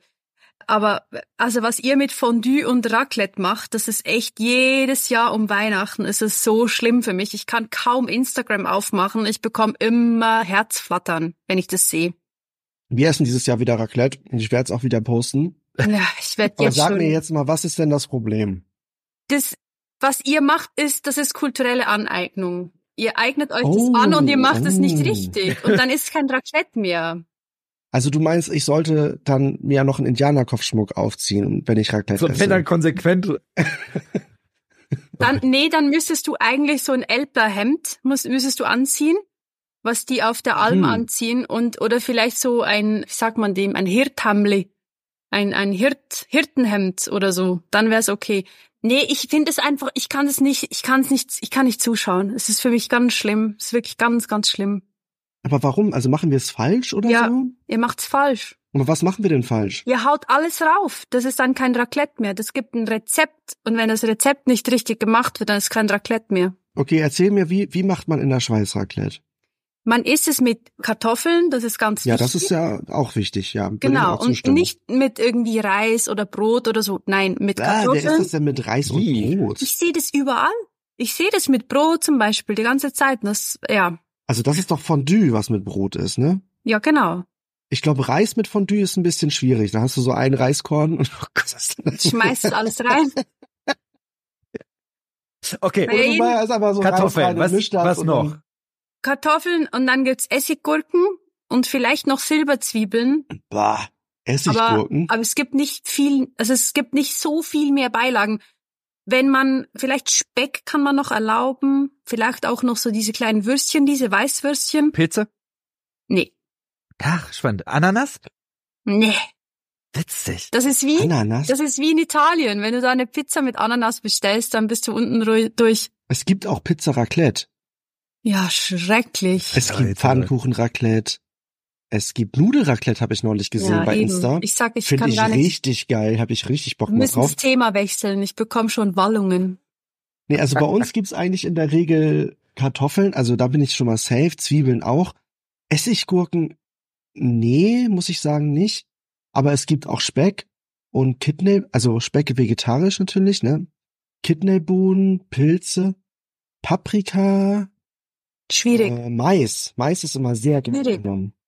Es hat gut angefangen, aber du hast dann gegen Ende hast du echt äh, Nee, wir machen das aber so untergegangen. weiter. Wir haben die Tradition uns jetzt schon angeeignet und wir geben sie nicht wieder her. Ja. So, ihr habt unser Geld. Wir ne, haben von, euer. von Müllermilch und so weiter, wie die alle heißen, die da in der Schweiz sind. So, wir haben euer Raclette. Ist ein fairer Tausch, oder? Okay. Oh, Ich, Leute. ich sag mal so, zurück zum Thema Glaubensweite, weil ich kann es nicht Ach ja. mehr, ich kann mich nicht mal mehr konzentrieren. Äh, Vielleicht, wir könnten so, wir könnten eine Abstimmung machen, einerseits wegen äh, Glaubensweite, ob wir das den Podcast machen wollen, würden, sollten. Und das zweite, wie ihr Raclette esst. Das würde mich wundernehmen. Ja. Schreibt mal, wie ihr Raclette esst. Machen wir, lass uns da auch bei Insta eine, eine wie heißt das? Umfrage, wie auch immer. Ja. Ah, ja. Und wenn ihr, und wenn ihr, wenn ihr ganz fest da schreibt, dann mache ich vielleicht sogar ein Reel oder sowas oder ein Post, wo ich euch zeige, wie es richtig Oh, das wäre toll. Das Ja, wäre das- sehr gut. Also ich werde mich nicht dran halten, aber trotzdem würde ich mich das interessieren. Okay. Das ist gut. Sweet, Ja. sweet. Ja, krass. Aber wie, also ja, Glaubensweite, ich glaube, wir haben auch nur die Chance, das über einen Podcast irgendwie zwei dazu im Laufen zu halten. Aber weil was würdest du sagen? ist ja Was ist, so die- was ist die Herausforderung? Also, Ja, also das, also okay, ich sag mal, wie ich das wahrnehme, ne? Also, irgendwie habe ich so ein bisschen das Gefühl, so theologisch ist irgendwie sehr viel gesagt oder so. Also es ist einfach, ich weiß nicht. Also ich glaube, ich, ich, ich fange nochmal anders an, ja. Ich bin, glaube ich, im Moment in so einer, in so selber in so einem, in so einem Zwischenstadium. Ich merke, dass ich mich irgendwie so von meinen freikirchlichen Roots irgendwie so ein bisschen abkoppel und ich, und ich will irgendwie gerne weitergehen, aber ich weiß halt noch nicht wie und ich weiß vor allem nicht, was mich dann auf dem weiteren Weg irgendwie erwartet, wie das überhaupt ist und so. Und deswegen kann ich jetzt gar nicht so viel wie sagen so und ich weiß auch nicht irgendwie so richtig was. Und ich ich äußere mich ja manchmal immer noch, also ich mach aber ich mach das dann so wirklich einfach nur weißen Slide und und schwarze Schrift, weil ich irgendwie auch nicht so ich mag irgendwie dieses ganze Design nicht mehr, ich habe irgendwie auch keinen Bock drauf. Ja, also ich ich sag mal so jetzt ab, abgesehen von diesen ganzen Auseinandersetzungen, was sind denn überhaupt theologische Themen, die wir jetzt auf Glaubensweite bespielen können? Ich meine, wir haben doch, also haben wir nicht alles gesagt, was wir zu sagen haben? Kontrovers, also Hm. provokant, provokante Frage. ich weiß es nicht. Und Sarah sagte auch gerne was. Meine Gedanken dazu sind ja, ich habe das vor einigen Wochen mit Doro Adrian äh, besprochen. Da haben wir über posttheistisches Gebet gesprochen. Und ich glaube ja, dass das so ein bisschen ist, wie ich vergleiche das mit mit meinem Lehrerdasein. Ich habe natürlich ein Lehramtsstudium gehabt und da hat sehr viel Theorie gegeben, aber es ist ja völlig klar, dass du die Theorie eben hast für eine gewisse Praxis. Also, ich mache diesen Job, weil ich eben morgen wieder im Unterricht stehe und Leuten was beibringe. Dafür ist die Theorie da. Und ich habe das Gefühl, dass so in diesen postevangelikalen, progressiven Gedöns, dass du, da- dass wir da sehr viel daran gearbeitet haben, so eine neue Theorie, was man eben in so Uni-Gedöns da lernen kann, Theologiestudium und so weiter, alles geil. Aber das, was es nicht gibt, ist irgendeine äh, vernünftige Institution, wo du eben hingehst und diese Sachen dann irgendwie Wirklichkeit werden lässt. Das gibt es einfach nicht. Mhm. So, und genauso, also, Hm. wenn du, wenn du Lehrer, wenn du ein Lehramtsstudium machst und es gibt keine Schule, wo du mit Herzblut hingehen kannst, weil du eben sagst, so, die, die Schulen, das sind, das sind Kasernen und das ist eben noch aus der Bismarck-Zeit und ist einfach alles so preußisch ausgerichtet und da erzieht man doch irgendwo ganz, ganz, also das sind ganz, ganz schwierige Erziehungs- Metakonzepte, die da irgendwie sich noch Bahn brechen und deswegen Schule ist eigentlich ein schwieriger Ort. So, könnte ich mir vorstellen, dass man so ist. So, aber dann, wie willst du diesen Beruf machen, wenn du keine Institution hast, zu der du hingehen kannst? So, und jetzt im schulischen Bereich ist das auch so. Es gibt so drei, vier Leuchtturmprojekte. Ja, also in Deutschland, die Laborschule in Berlin, die vierte Aachener Gesamtschule. So, da kannst du hingehen. So, aber da musst du ja auch erstmal dahin ziehen und musst da Teil von werden. So, Ja, aber was klar. machst du denn, wenn du in, was weiß ich, irgendwo auf dem Land bist? Ja, da hast du auch eine Schule. Aber das ist eben dieses alte Mindset. So, und das ist, glaube ich, das, das Problem. Es gibt einfach keine, keine Institution, keine, keine Wirklichkeit, wo man alternative Gedankenkonzepte, die vielleicht viel, viel geiler sind als das, was man vorher gelernt hat, weil man mit Bismarck nichts anfangen kann. Aber es gibt einfach keine Orte, wo man es ausleben kann. Ja, es leben So. halt nicht alle Postevangelikale in Marburg. Ja, so. So. Und ich will mir Marburg mal angucken, was die da bei unten machen und finde das auch spannend. Aber ich habe auch so das Gefühl, dass, dass selbst Marburg, das wäre mir noch nicht, ja, weiß ich nicht. Ich glaube da, ich hätte da andere Ideen und, und, und ich glaube, ich würde mich in was wohlfühlen, was noch anders aussieht. Nicht eben vorne ist eine große Bühne und viele Stuhlreihen nach vorne. So, das, das ist nicht so meins. Ich weiß auch gar nicht, also Sarah, ich wollte, weiß nicht, ob du was sagen wolltest, sorry. Gut, ich höre zu. Also ich nehme auch wahr, ich glaube, relativ viele Leute zieht es tatsächlich in die evangelische Kirche im Moment, ne? Also ich sag mal, ich glaube, das sind gar nicht so wenige von uns. Mhm. Und bei mir ist das ja auch so, dass ich da schon, also ich habe das noch nicht so, ich habe das noch nicht so final entschieden, aber der Sog ist schon ziemlich stark dahin. Und ich tendiere da auch dazu. Auch wenn es, also es ist ja von der, von meistens von der Form her gar nicht so progressiv, also und, und modern so, aber eben von den Inhalten her häufig. Und so, und das, ich finde das irgendwie, ich finde das irgendwie auch ganz geil. Also ich bin ja auch so ein bisschen so, so, so, so ein Formkonservativer. Ich finde das ja eigentlich auch ganz, ganz schön, irgendwie so an was Traditionelles anzuknüpfen, an was, an was, was Tradition hat, was alt ist. Irgendwie. Deswegen, vielleicht fällt mir das auch leicht deswegen. Ich glaube, ich bin so verbrannt für, für so ganz moderne Sachen. Also, wobei, wobei, ich glaube jetzt auch gar nicht mehr so, dass dieses, diese ICF, ne, die, die natürlich von der Form her total modern sind, die erreichen halt auch nur ein bestimmtes Publikum als Beispiel jetzt, ne? Also, wie wir das zum Beispiel, wir haben jetzt im Podcast ja Philipp da gehabt, der fünf Jahre beim Ja, ICF starke war Folge und auch übrigens. die Jugendarbeit. Wirklich starke Folge. Das war eine Mhm. richtig mega, mega Folge. Es hat richtig gut. Und da war das zum Beispiel auch nochmal spannend, weil er ist ja auch christlich sozialisiert Mhm. gewesen und ist deswegen zu ICF gegangen oder hingekommen. Also ich weiß gar nicht, würde mich wirklich interessieren, wie viele Leute, die überhaupt keinen christlichen Background haben, erreichen diese Gemeinden denn? Weil also die Story, die ich ganz häufig gehört habe, ist, ich bin zu studieren in Stadt XY gezogen, wollte halt nicht wieder in so eine Kirche, wie meine Eltern sind, gehen und hab dann da diese hippe Urban Church bla bla bla gefunden so und ICF oder was weiß ich, jeder Song ist au- austauschbar, ne? So. Also von daher, das ist gar nicht wirklich, also richtige Mission, dass du jetzt wirklich jemanden da evangelisiert hast, der damit gar nichts zu tun hat. Weiß ich gar nicht, wie häufig das wirklich stattfindet, so. Aber ich glaube, selbst wenn, Genau. es wäre einfach nicht meins. Nein, nein, das, Mhm. das sowieso nicht. Ich meine nur, deswegen will ich, das, das meine ich halt, ne? Also, will man überhaupt diese Form? Also will man irgendwie Kirche, die ist wie ein Club? Also, oder, oder gehe ich halt in den Club, wenn ich in den Club will? Und Kirche ist was anderes. Und dazu kommt, ja, also ist meine Beobachtung, auch bei mir selbst, ich merke auch, dass ich gar nicht mehr dieses Interesse han, habe daran, mich so zu verpflichten. Und in diesen ganz äh, klassischen Kirchen ist halt dieses Verpflichtungsding halt echt noch sehr, sehr hoch. Ich muss am Sonntagmorgen in diesen Gottesdienst. Und wenn er nicht sonntags ist, dann ist er halt Freitagabends, aber ich muss dahin. Und ich muss halt irgendwie ein Ämtchen übernehmen. Und das muss vielleicht nicht unbedingt die Technik sein. Das kann auch irgendwie was anderes sein, was ich sogar vielleicht cool finde, aber ich muss es halt immer machen. Und ich glaube, das hat sich auch extrem verändert. Und ich glaube noch viel mehr seit Covid war, dass wir alle gar nicht mehr so Bock haben, uns so sehr zu verpflichten. Kurzzeitig, ja, aber ich sehe das ja auch bei Glaubensweite so ein bisschen. Das Ding ist so, die Luft ist so ein bisschen raus. Wir, wir haben alle diese Energie nicht mehr so, die ganze Zeit diese Postings zu machen. Wir haben alle noch Bock aufeinander, wir haben auch Bock auf das Thema, aber so, das hat sich schon wieder so ein bisschen verschoben. Und es muss was Neues her. Und ich frage mich dann schon auch, und das ist vielleicht ein heretischer Gedanke, inwiefern ist halt Kirche so, wie wir das immer schon gemacht haben, ob sie jetzt modern gekleidet ist oder nicht, aber inwiefern das noch äh, zeitgemäß ist. So hm. dieses, äh, man muss sie verpflichten und immer wieder hingehen und das frage ich mich halt schon auch. Ich glaube, für mich ist das Verpflichten gar nicht so das Ding. Aber für mich ist viel mehr der, der Lebensrhythmus das Entscheidende.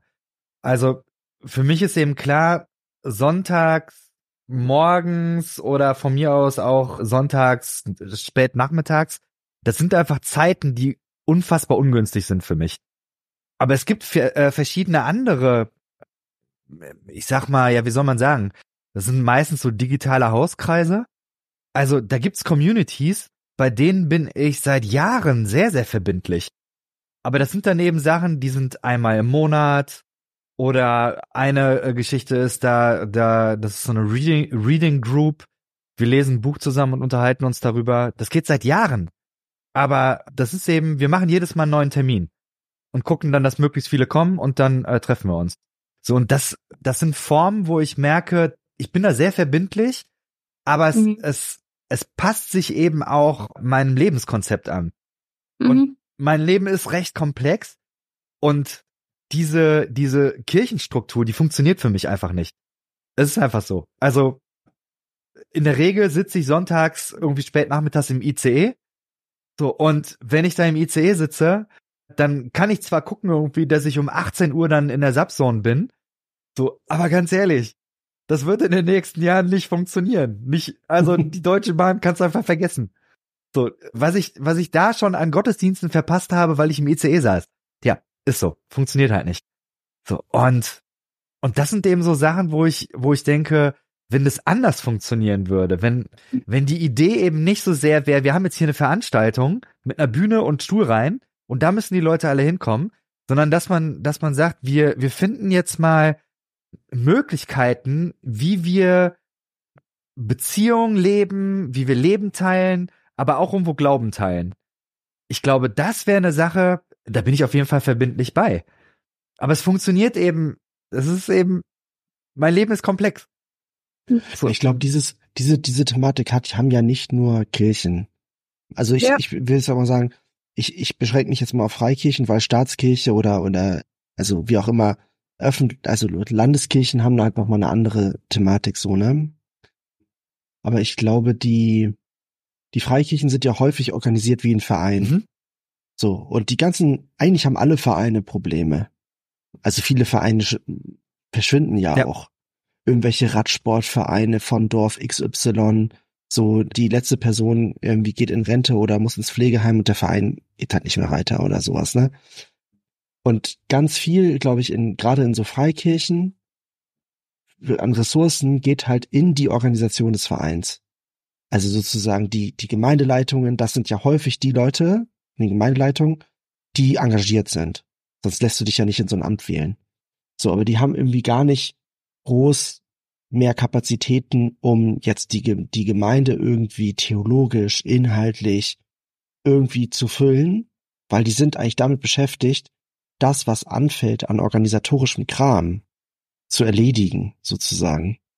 Und, und, und der Verein muss sich irgendwie selber erhalten. Jetzt überlegt man die ganze Zeit, wie können wir neue Mitglieder bekommen? Ja, wir müssen ja, Jesus hat doch gesagt, wir müssen evangelisieren, so. Bist du noch da oder ist mein Internet gerade? Ich höre dich ganz gut. Ach so, okay, weil, ja, okay, alles klar. Also wir müssen irgendwie evangelisieren, Jesus hat's doch gesagt, aber sozusagen eigentlich denke ich immer so, ja, ihr braucht doch neue Leute, damit irgendwie dieser Verein weiter funktioniert. Ja, ja. So, ne, das ist, also der Verein, so. Und was ist denn, wenn es den Verein nicht mehr gibt? Also fehlt uns denn dann überhaupt was? Also ich meine, die, die, die Gemeinde, ist die denn als Verein geboren im, im Neuen Testament? Da, nö. Ja, das so, meine, ne? das haben wir also. viele in Corona gemerkt, ne? Wenn man mal eine Zeit lang nicht da war, hm, vielleicht ist es auch ganz cool, sonntags frei zu haben.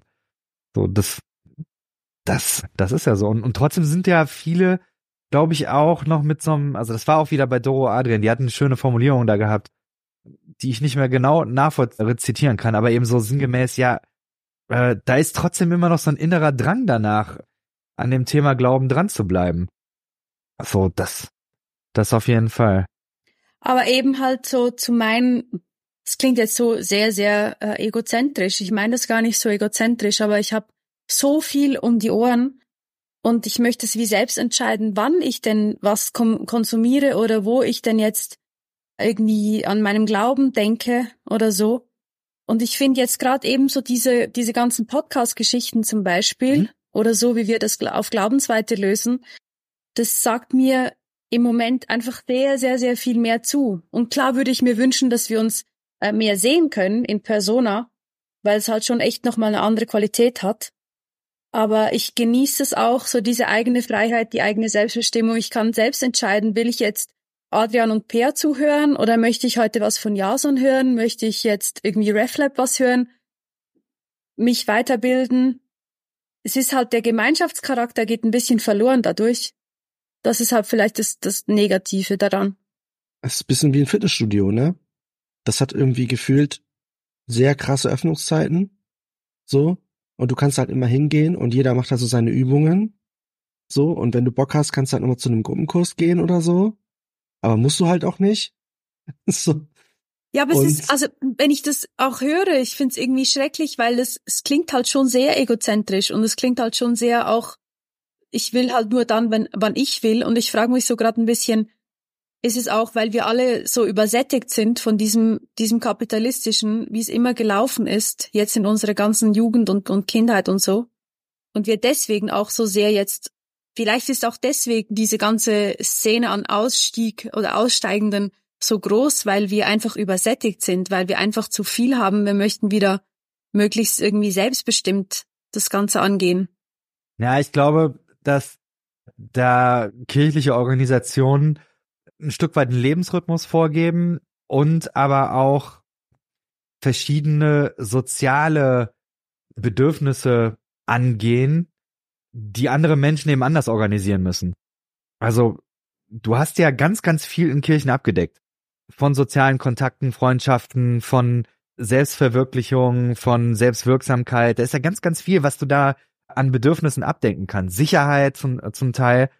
Und ich, ich denke, das, das zieht natürlich und das, wer sich darauf einlassen kann, also klar, du bezahlst auch einen Preis, aber du gewinnst auch sehr, sehr viel dadurch. Das, deswegen äh, funktioniert es, glaube ich, schon. Ich, ich denke aber, dass wenn ich jetzt, also mein Christsein könnte jetzt nicht davon leben, dass, dass ich einfach nur Podcast höre zum Beispiel oder auch Podcast produziere, weil ich glaube, dass da wäre vielleicht so ein intellektuelles, so diese intellektuelle, theologische Glaubensdimension, die ist damit, glaube ich, ganz gut abgedeckt. Aber es gibt eben verschiedene andere, wo ich denke, dass, das ist mir schon auch wichtig. Also sei es jetzt, dass man mit Menschen Leben teilt. Ne, per, du hast es letztens ja auch im Podcast irgendwie erzählt, dass du so einen Hauskreis hast, wo ihr irgendwie da auch close seid und irgendwie da sehr euch ins Leben sprechen könnt oder, oder sowas, hast hast du da ja erzählt. Wo ich denke, ja, das, das sind, glaube ich, Gemeinschaftsformen, wo ich denke, das, das finde ich nach wie vor auch wichtig. Und ich glaube, da könnte man schon noch so ein paar Sachen aufzählen, wo ich denke, ja, das, das bräuchte es eigentlich. Spannend fände ich so ein bisschen, was kann eigentlich Glaubensweite sein? Also, ich glaube, wir sind einfach ein Freundeskreis jetzt über, über Jahre hinweg und wir halten den Kontakt und kriegen auch irgendwie schon auch über die Distanz glaube ich, immer, immer auch was mit, so wie es, wie es läuft, auch weil es ein paar, irgendwie Leute gibt, die, die das dann auch mal einfach proaktiv teilen. Dann kommt mal eine E-Mail von Katharina, die eben schreibt, von wegen, hey, bei mir ist gerade so und so. Oder Sarah, du auch ja dann, dann Sachen da reinschreibst, dann trifft man sich mal und, und so. Das, das ist, glaube ich, total wichtig. Für mich wäre eben die Frage, kann Glaubensweite mehr? Also, sei es jetzt nur für uns oder darüber hinaus, mir eigentlich wurscht, aber was könnten Dinge da noch sein? Also gibt es irgendwie eine Form von Spiritualität, die man da zum Beispiel entwickeln könnte? Ich denke jetzt mal laut. Ich weiß nicht, ob wir da jetzt irgendwann per Zoom mit einer Gitarre sitzen müssen, aber ich glaube, ich hätte da ein paar andere Ideen. Aber sowas, das, das ist die, die Sache. Oder vielleicht reicht uns hm. bei Glaubensweite auch, dass, dass wir dass wir uns eben gut verstehen und Anteil haben, wenn, wenn irgendwas ist und einmal im Jahr hauen wir eben einen Post raus, der das Internet durcheinander wirbelt. Vielleicht ist es das auch, ist auch okay. Ja, und, und ich glaube, das ist ja eben das, wo ich vorher gesagt habe, die Gemeinschaft fehlt uns so ein bisschen. Mhm. Und ich weiß nicht, wer es von euch gesagt hat vorhin, dass das ja das auch so schwierig ist, dass man das teilweise gar nicht hat an seinem ja. Ort. Dass man halt irgendwie jetzt gerade als liberal oder progressiv gläubiger Mensch, das ist einfach nicht so, dass du in jedem Stadtteil oder Ortteil, wo du halt wohnst, gerade so viele Leute hast, die das eben auch teilen. Und ich glaube, dass Glaubensweite das auch ein bisschen könnte. Wir sind ja auch ein Netzwerk. Also auch diese Menschen untereinander halt auch verbinden. Und das dann vielleicht so gemeinschaftsmäßig was entstehen kann, was eben nicht digital ist, was dann über diese Podcasts oder so hinausgeht. Hat dann weniger mit uns zu tun, weil wir nicht vor Ort sind, aber halt vielleicht jetzt gerade ich bei mir persönlich habe einige Leute kennengelernt über Glaubensweite, die in der Nähe von mir wohnen, die dann irgendwie herausgefunden haben, oh, du bist ja aus Schwyz und so. Und das ist echt richtig cool. Wir haben uns noch nie getroffen, das wäre jetzt so ein Anfang, aber ja. ich glaube, sowas wäre schon auch möglich, dass wir uns wieder ähm, als Netzwerk auch, nicht auch, sondern als Netzwerk auch verstehen. Ja. Ja, ich glaube, wichtig sind wirklich so Kleingruppen. Also ich sag mal, zum Beispiel hat sich ja aus der Freikirchenausstieg Discord-Gruppe, da, da hat sich sozusagen eine Hamburger Gruppe rausgebildet. Frankfurter Gruppe die sich halt auch. regelmäßig. Ah ja, genau, das finde ich halt ja. total cool. Also Leute, die sich halt, ich war leider noch nie bei einem, bei einem Treffen dabei, ich konnte immer nicht. Aber Leute, die halt alle irgendwie einen evangelikalen Hintergrund haben, damit irgendwie am struggeln sind. Und ich glaube, das ist auch so ein bisschen unterschiedlich, wie ich es so wahrgenommen habe, aber treffen sich irgendwie regelmäßig, gehen dann mal auf den Weihnachtsmarkt oder sowas, ne? Also Genau. Sorry, wenn ich kurz mal unterbreche. So Für mich wäre jetzt der Punkt, das sind ja auf eine Weise Selbsthilfegruppen. Also deren Thema ist ja, wir verarbeiten eine schlechte Erfahrung in der Freikirche. Und, und ja. ich glaube, wir müssten das umdrehen. Und da wäre meine Frage, kann es ein Thema geben, was spirituell konstruktiv ist? Also mal ganz konkret, könnten wir uns eine Gebetsform vorstellen, wo wir sagen, boah, das wäre cool und da habe ich Bock, äh, dass wir uns da treffen, weil das ist für mich eine Gebetsform oder eine andere spirituelle Übung, Form, ein anderer spiritueller Ausdruck, wo ich sage, das ist, das ist so relevant für mich, dass ich mir da die Zeit nehme. So, mhm. weil ich glaube, Glaubensweite ist letztendlich ja auch entstanden aus der Idee, wir sind aus dem Fundamentalismus raus und jetzt äh, gucken wir mal, wie kann Glaube aussehen. Also es ist eigentlich sehr stark von der, von der Wegbewegung. Und die Frage ist, gibt es eigentlich sowas wie ein neues Gravitationszentrum? Sorry, aber mhm. ich habe dich gerade unterbrochen. Sorry, das war mir aber nochmal nee, wichtig ist aber, ist, auch, ist auch gut hm. so, ist auch gut so. Also ich merke zum Beispiel irgendwie so meine, so was ich so mache, ne, wenn, was ich so mache, ist nach wie vor irgendwie ziemlich evangelikal. Also ich, ich stehe irgendwie morgens auf, ich habe dann so meinen Kaffee und dann lese ich irgendwas. Ich lese jetzt gar nicht immer Bibel oder so, aber ich lese, ich mache halt so stille Zeit, ja. So, ich lese es halt nicht mehr immer Bibel, aber so, ich lese halt irgendwas. Und wenn ich bete, dann bete ich irgendwie auch so evangelikal irgendwie. Ich kann nach wie vor nichts mit so Gruppengebet, äh, meistens nichts anfangen, aber das war auch schon immer mhm. so. Also das war auch schon so, als ich noch evangelikal war.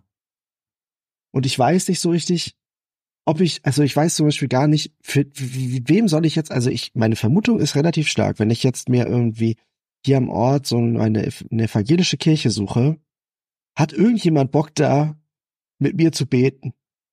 Ich glaube stark nein. Ja. meine Vermutung ist, dass es da relativ wenig Leute gibt, die das überhaupt so in Betracht ziehen, ja, dass man irgendwie in so einer Gruppe sich trifft und betet.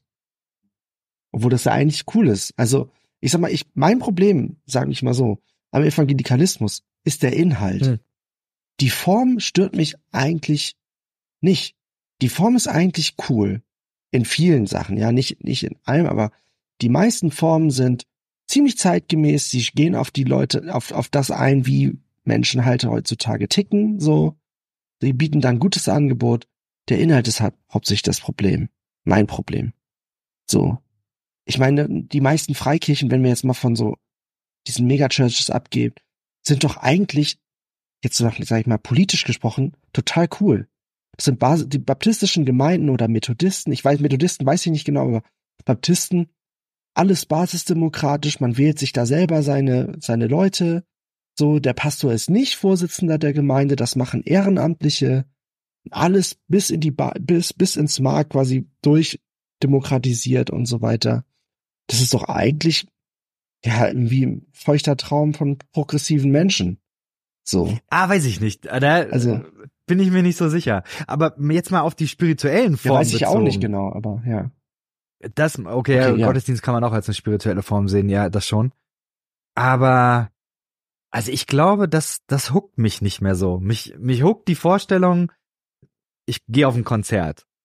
So, das gehe ich, ich gehe immer noch gerne auf Konzerte und äh, was weiß ich, wenn Jonas irgendwo spielt oder was weiß ich, Johnny vom Dahl, ne, der war letztens in Frankfurt, ich habe es leider nicht geschafft, konnte an dem Tag nicht, aber da würde ich voll gerne hingehen. Finde ich cool. Ne, hätte ich einen guten Abend. Und es wäre für mich wahrscheinlich auch irgendwie eine spirituelle Erfahrung auf eine Weise. So, aber zum Beispiel zusammen beten, ich wüsste gar nicht, wie das aussehen könnte, so dass ich sag, das würde für mich nicht eine Überwindung sein, sondern das wäre für mich etwas, was ich cool fände. Ich fand Gebetsgemeinschaften noch nie richtig cool. Ich fand das immer schon Okay. schwierig. So dieses, weiß ich, Sarah, was denkst du? Ja, ich habe jetzt gerade an Worthaus gedacht. Das ist ja auch so was, wo zumindest jetzt für die letzten Jahre war das für mich so ein Event, wo ich echt gerne hin, hin bin, weil es auch in Tübingen ist halt echt schön und dann diesen ganzen, diese ganzen Kontakte und so, die Menschen sehen. Oder jetzt im nächsten Jahr ist dann im Frühling das RefLab Festival. Mhm. Da freue ich mich auch drauf. Ist halt schon wieder sehr eventbasiert, muss ich schon sagen. Vielleicht geht's dann mehr um, dass man Menschen trifft. Hm. Also gar nicht so sehr um den Inhalt vom, vom Event, sondern einfach, dass man Menschen trifft, weil Worthaus, das war mir jetzt dieses Jahr auch echt ein bisschen zu viel. Ich merke auch, ich bin theologisch gerade nicht mehr so interessiert. Ich häng dann echt schnell ab. So nach einer halben Stunde bin ich dann irgendwie weg. Aber ich habe das geliebt, einfach mit den Menschen austauschen, im Biergarten sitzen oder auf der Wiese und einfach zu quatschen. Und dann dreht sich ja das immer wieder ums gleiche Thema. Das ist Glauben, das ist unsere Vergangenheit in der Freikirche, das ist der Fundamentalismus. Also es kommt ja schon immer wieder so das Gleiche hoch. Und ich habe manchmal das Gefühl, dass man sich dann so spiralförmig doch, doch entwickelt. Also man nimmt immer wieder was Kleines mit und dann geht's vielleicht wieder um das gleiche Thema, aber man nimmt wieder was mit und wieder und wieder und wieder. Und so entwickelt man sich. Aber ich glaube, der Inhalt wäre dann schon die Gemeinschaft mit anderen, die Ähnliches oder Gleiches erlebt haben wie man selbst. Spannend, in den, Die wissen, um was es geht. So. Ja. In den Bezügen, in denen ich so äh, bin, also diese digitalen Formate, das ist ganz spannend, weil das jeweils Formate sind, wo das einfach überhaupt gar keine Rolle spielt. Also das eine ist sehr landeskirchlich geprägt und das andere ist, ich sag mal, sehr postmodern geprägt. Und das sind einfach Menschen, die an dieser, ich arbeite mich an meiner evangelikalen Vergangenheit ab, ist da im Grunde ist es, also, ist kein Thema. So, Und- Mm, Aber es geht ja nicht um das. Also es ist nicht dieses Abarbeiten, sondern es ist wirklich, also vielleicht schon zwischendurch Mhm. auch mal, aber es geht auch so schon darum, so diese Sehnsüchte zum Beispiel. Hm. Also ich, ich kann mich erinnern, dass wir, ich weiß nicht mehr per, aber wir haben doch einmal an einem Abend haben wir darüber gesprochen, was wir noch glauben, zum Beispiel. Also es war, ich habe das sehr konstruktiv erlebt. Nicht im Sinne Mhm. von, oh, es war alles schlecht und, und scheiße und so, sondern wirklich ähm, ausgetauscht, wo die unterschiedlichen Menschen halt heute stehen und was sie sich eigentlich wieder wünschen würden. So. Und ich könnte mir auch vorstellen, dass wenn so diese Basis an Grundvertrauen wieder da ist, auch zueinander, dass man sich dann auch aufbauend Mhm. wieder was, etwas näher, nähern können, könnte, so dass es wieder um eine spirituelle Praxis gehen Mhm. könnte oder um sowas. merke halt, dass wenn diese Denkverbote und dieses Abarbeiten, wenn das beides weg ist und dann immer noch Neugierde und Bock auf Glauben da ist, Hm. dann hat das Christentum unfassbar viel zu bieten.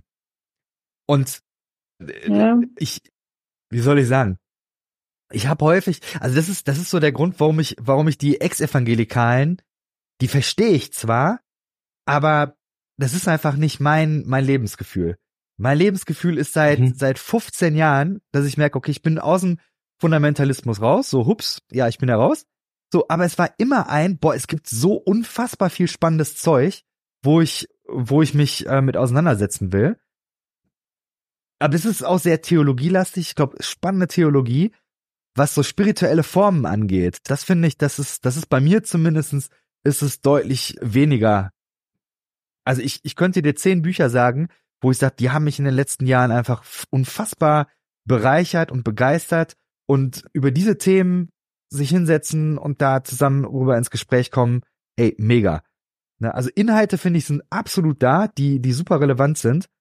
So, aber eben die, die Form, das, das finde ich, das, das fällt mir zumindest schwer, das zieht noch nicht so ganz nach.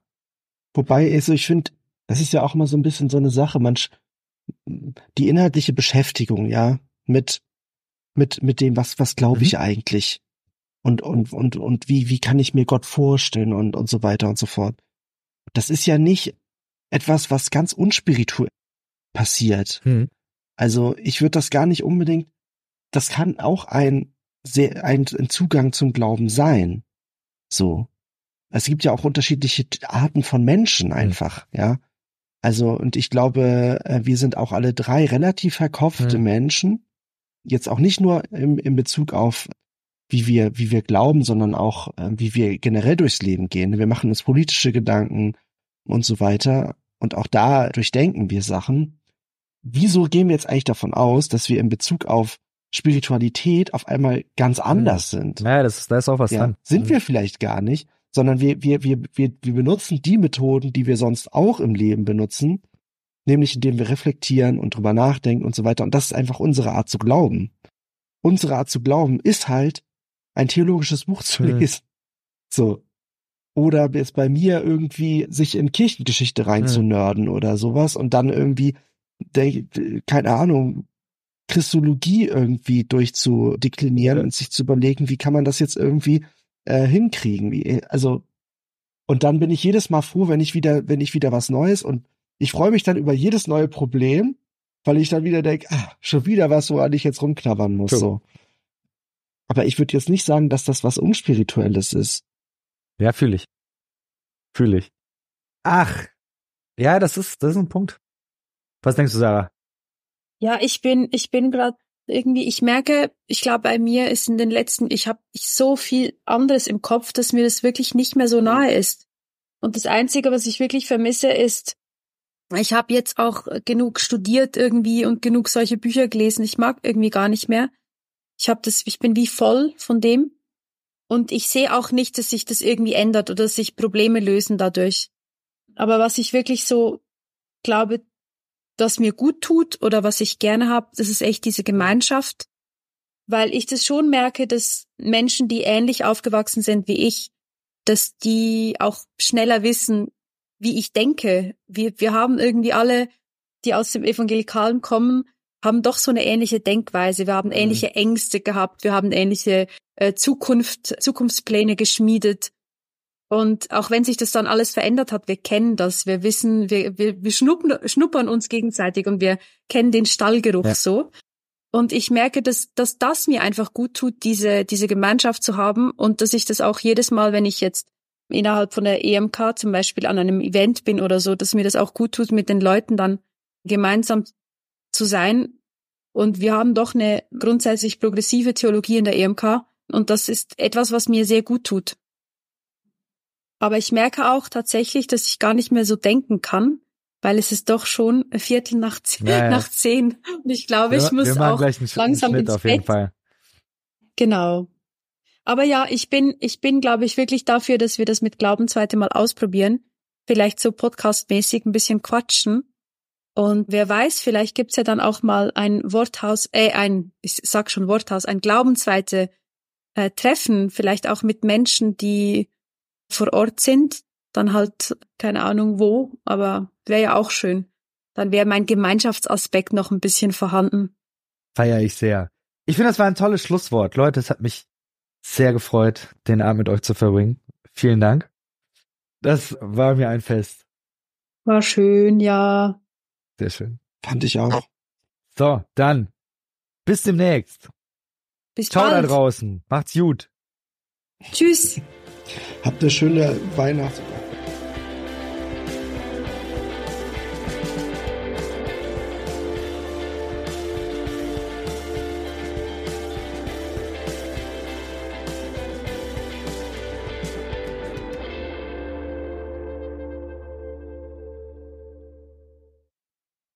Dieser Podcast ist Teil des Ruach Jetzt Netzwerks.